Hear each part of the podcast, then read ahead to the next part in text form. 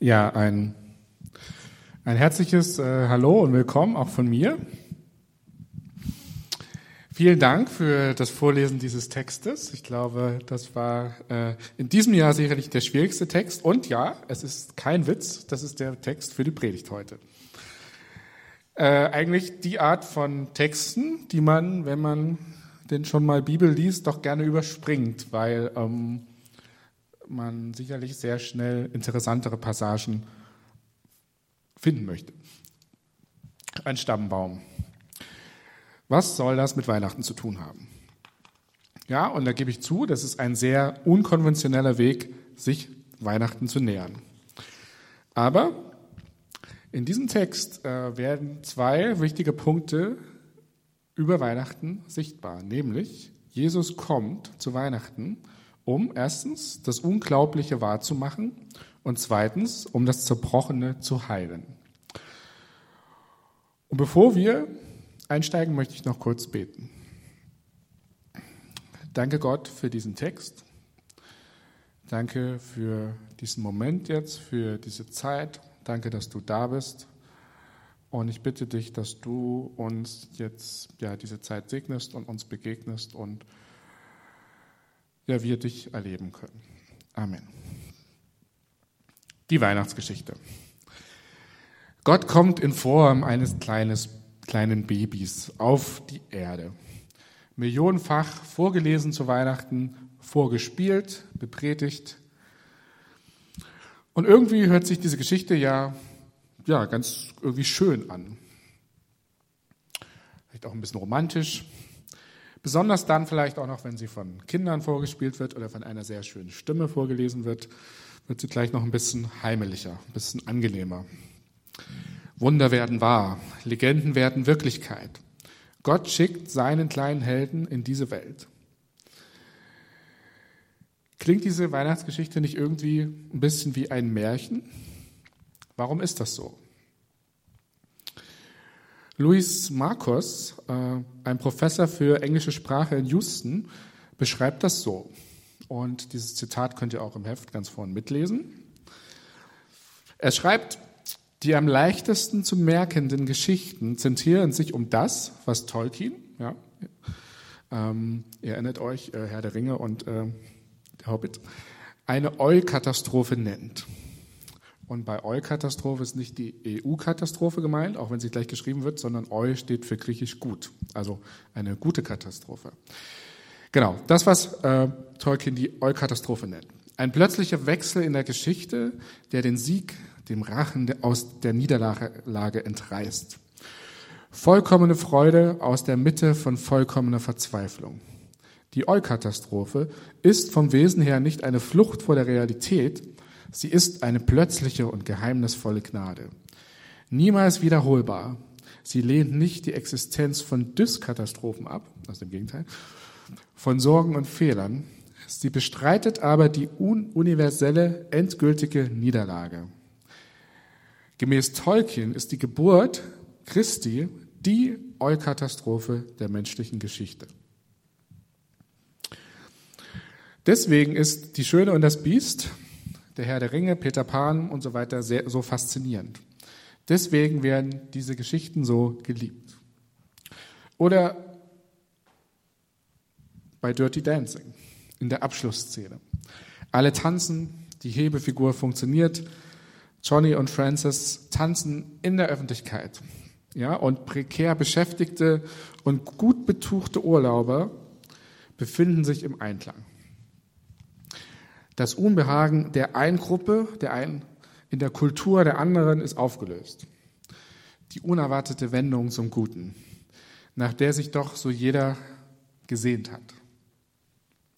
Und das ist auch das Merkmal aller Eukatastrophen Sie erheben sich mehr oder weniger über Raum und Zeit.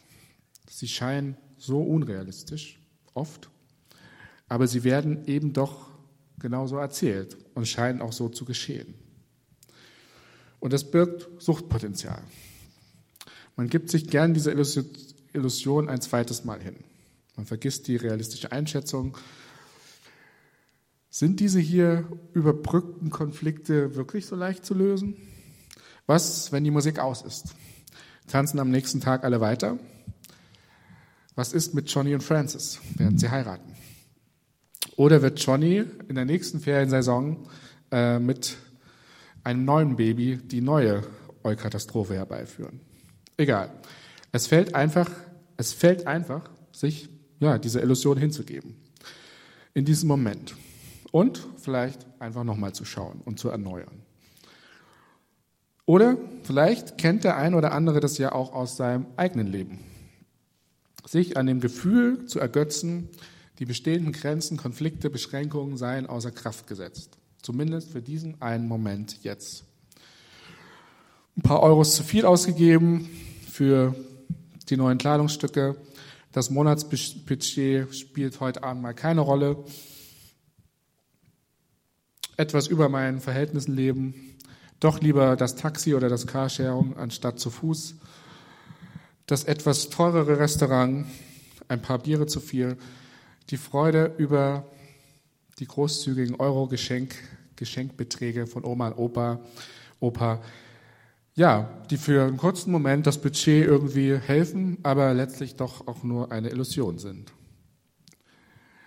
Das sind vielleicht einige der kleinen Eukatastrophen ja, aus unserem Leben. Die alltagsübliche Beschränktheit einmal außer Kraft zu setzt, gesetzt zu erleben. Dort bleibt irgendwie ja ein fader Beigeschmack. Sie sind doch nur fiktiv, nur im Film. Oder schlichtweg einfach nicht groß genug, nicht stark genug, um wirklich etwas an meiner Lage, an meinem Hier und Jetzt zu verändern. Das Weihnachtsgeld ist auch irgendwann aufgebraucht.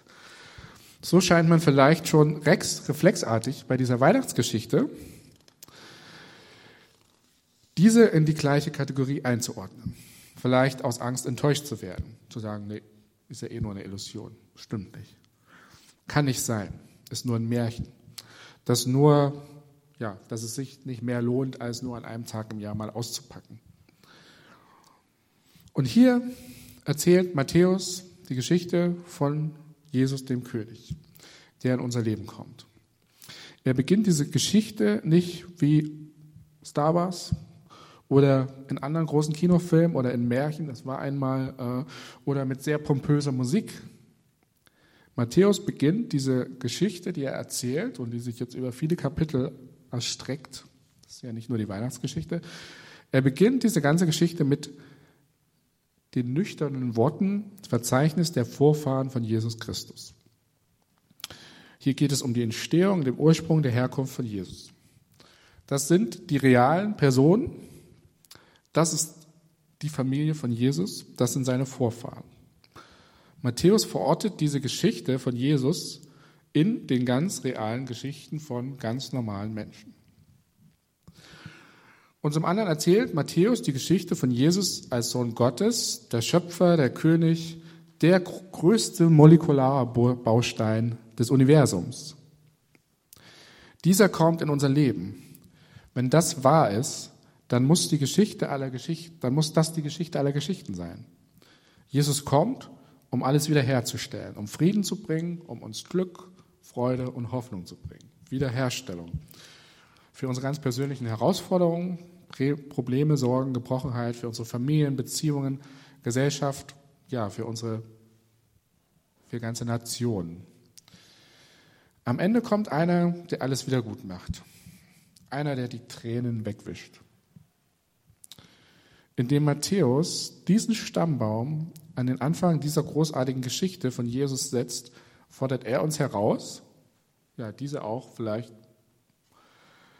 an den Anfang unserer Geschichte zu setzen.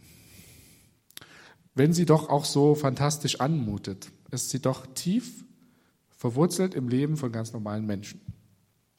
Was also, wenn es doch wahr ist? Die überraschende Wende zum Guten, was, wenn du probierst, diese Geschichte ja auch an den Anfang deiner Geschichte zu setzen? Und das bringt mich schon zum zweiten Punkt.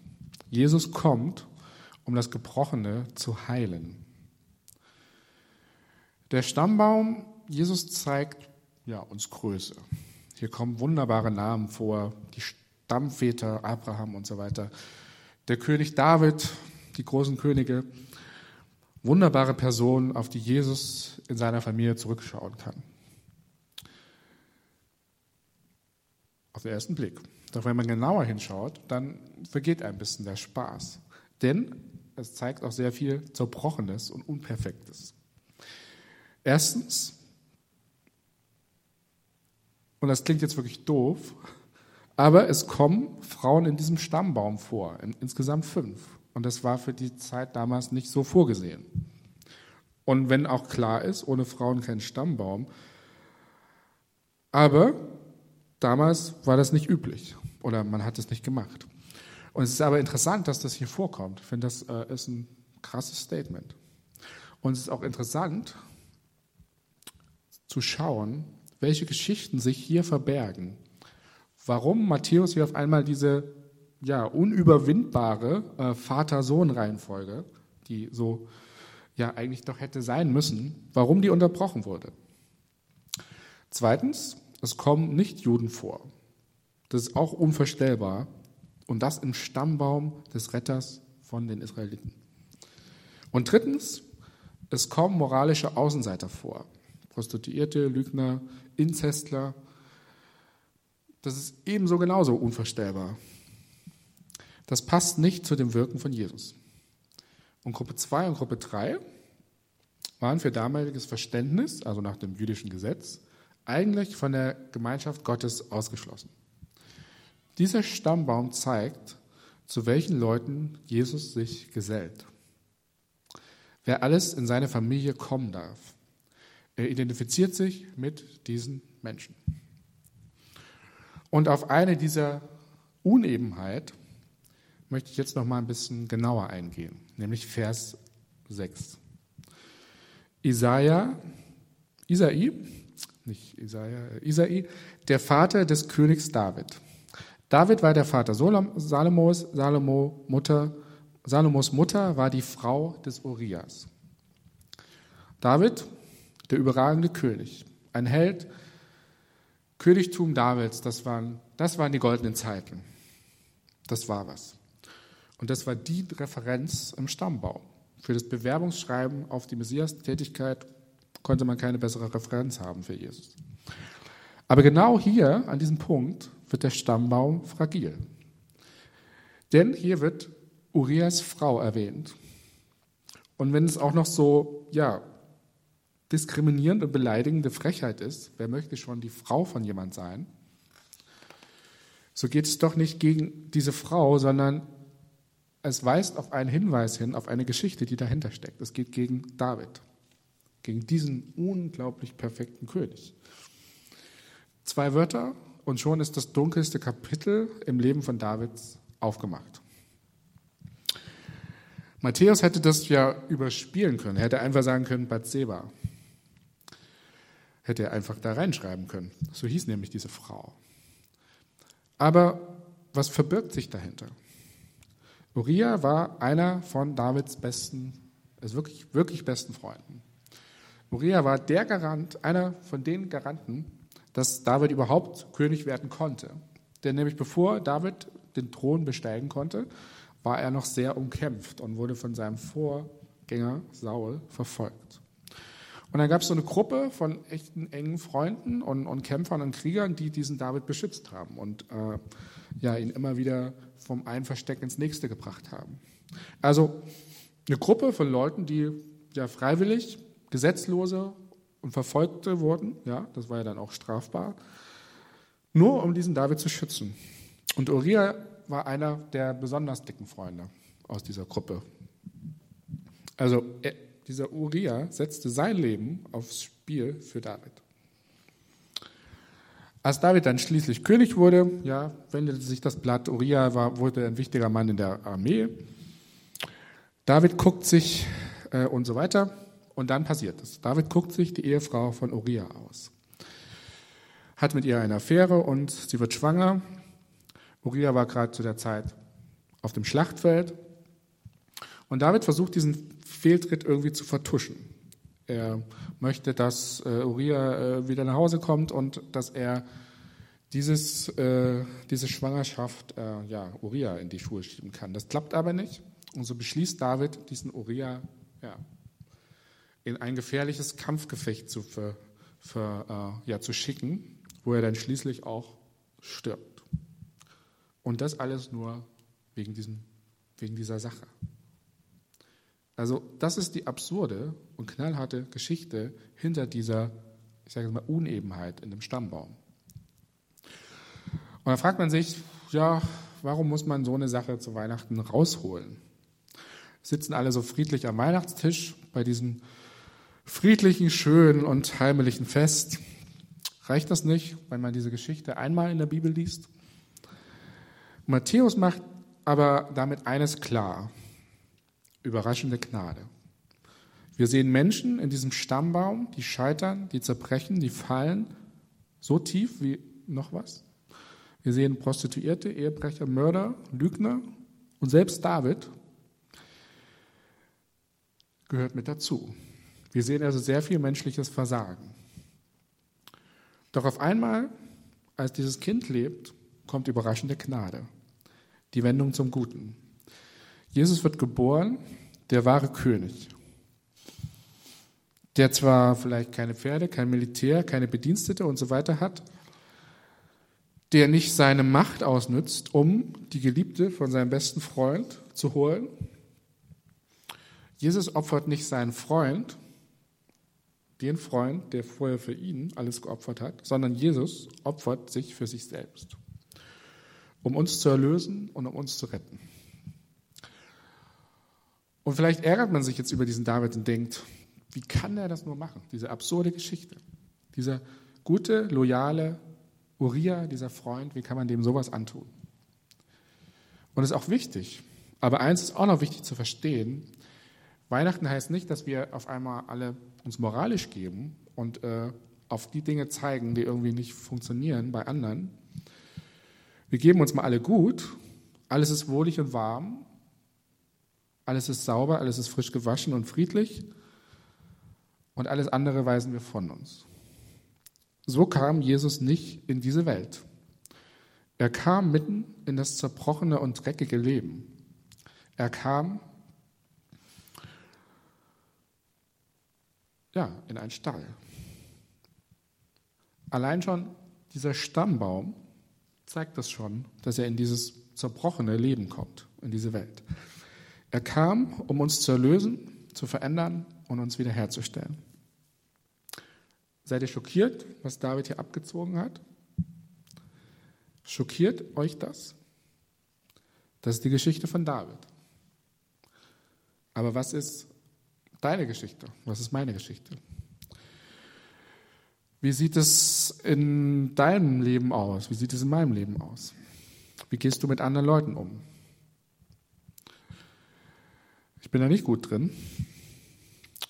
Wie denkst du über andere? Wie schaust du auf Leute, die dir vielleicht im Weg stehen, die nerven, ohne die es einfacher wäre? Die Leute, die Energie rauben. Kennst du die? Fallen die dir gerade ein? Hast du den Mut, über dich selbst schockiert zu sein? Hast du den Mut? Aber jetzt kommt das Schöne. Dieser Stammbaum sammelt Leute aus den verschiedenen, aus ganz verschiedenen Kontexten. Er ist sehr vielfältig. Und keiner von denen ist zu schlecht, um nicht da drin sein zu können. Und keiner von denen ist aber auch gut genug, um Jesus nicht zu brauchen, um diese Gnade nicht zu brauchen. Jesus wird geboren und stirbt am Kreuz und ist wieder auferstanden. Er, er bringt diese Wendung zum Guten. Er bringt ja, diesen vermasselten Stammbaum scheinbar wieder in Ordnung. Er stoppt dieses unaufhörliche, immer wiederkehrende. Er kommt, um das Unvorstellbare zu bringen. Das, was wir uns eigentlich nur in Geschichten, Filmen, Büchern ausdenken können und ausmalen oder aushören oder ja. Das, was doch so unmöglich scheint. Er kommt, um das Gebrochene, das Hoffnungslose und vielleicht auch manchmal das Alltägliche und das Normale zu erneuern und zu heilen. Und dadurch kann jeder, der an diesen Jesus glaubt und seine Vergebung annimmt, annimmt auch in diesem Stammbaum sein, in dieser Familie Gottes sein. Durch Weihnachten, durch die Geburt von Jesus wird, wie wir gehört haben im ersten Teil, das Unglaubliche wahr und das Gebrochene geheilt.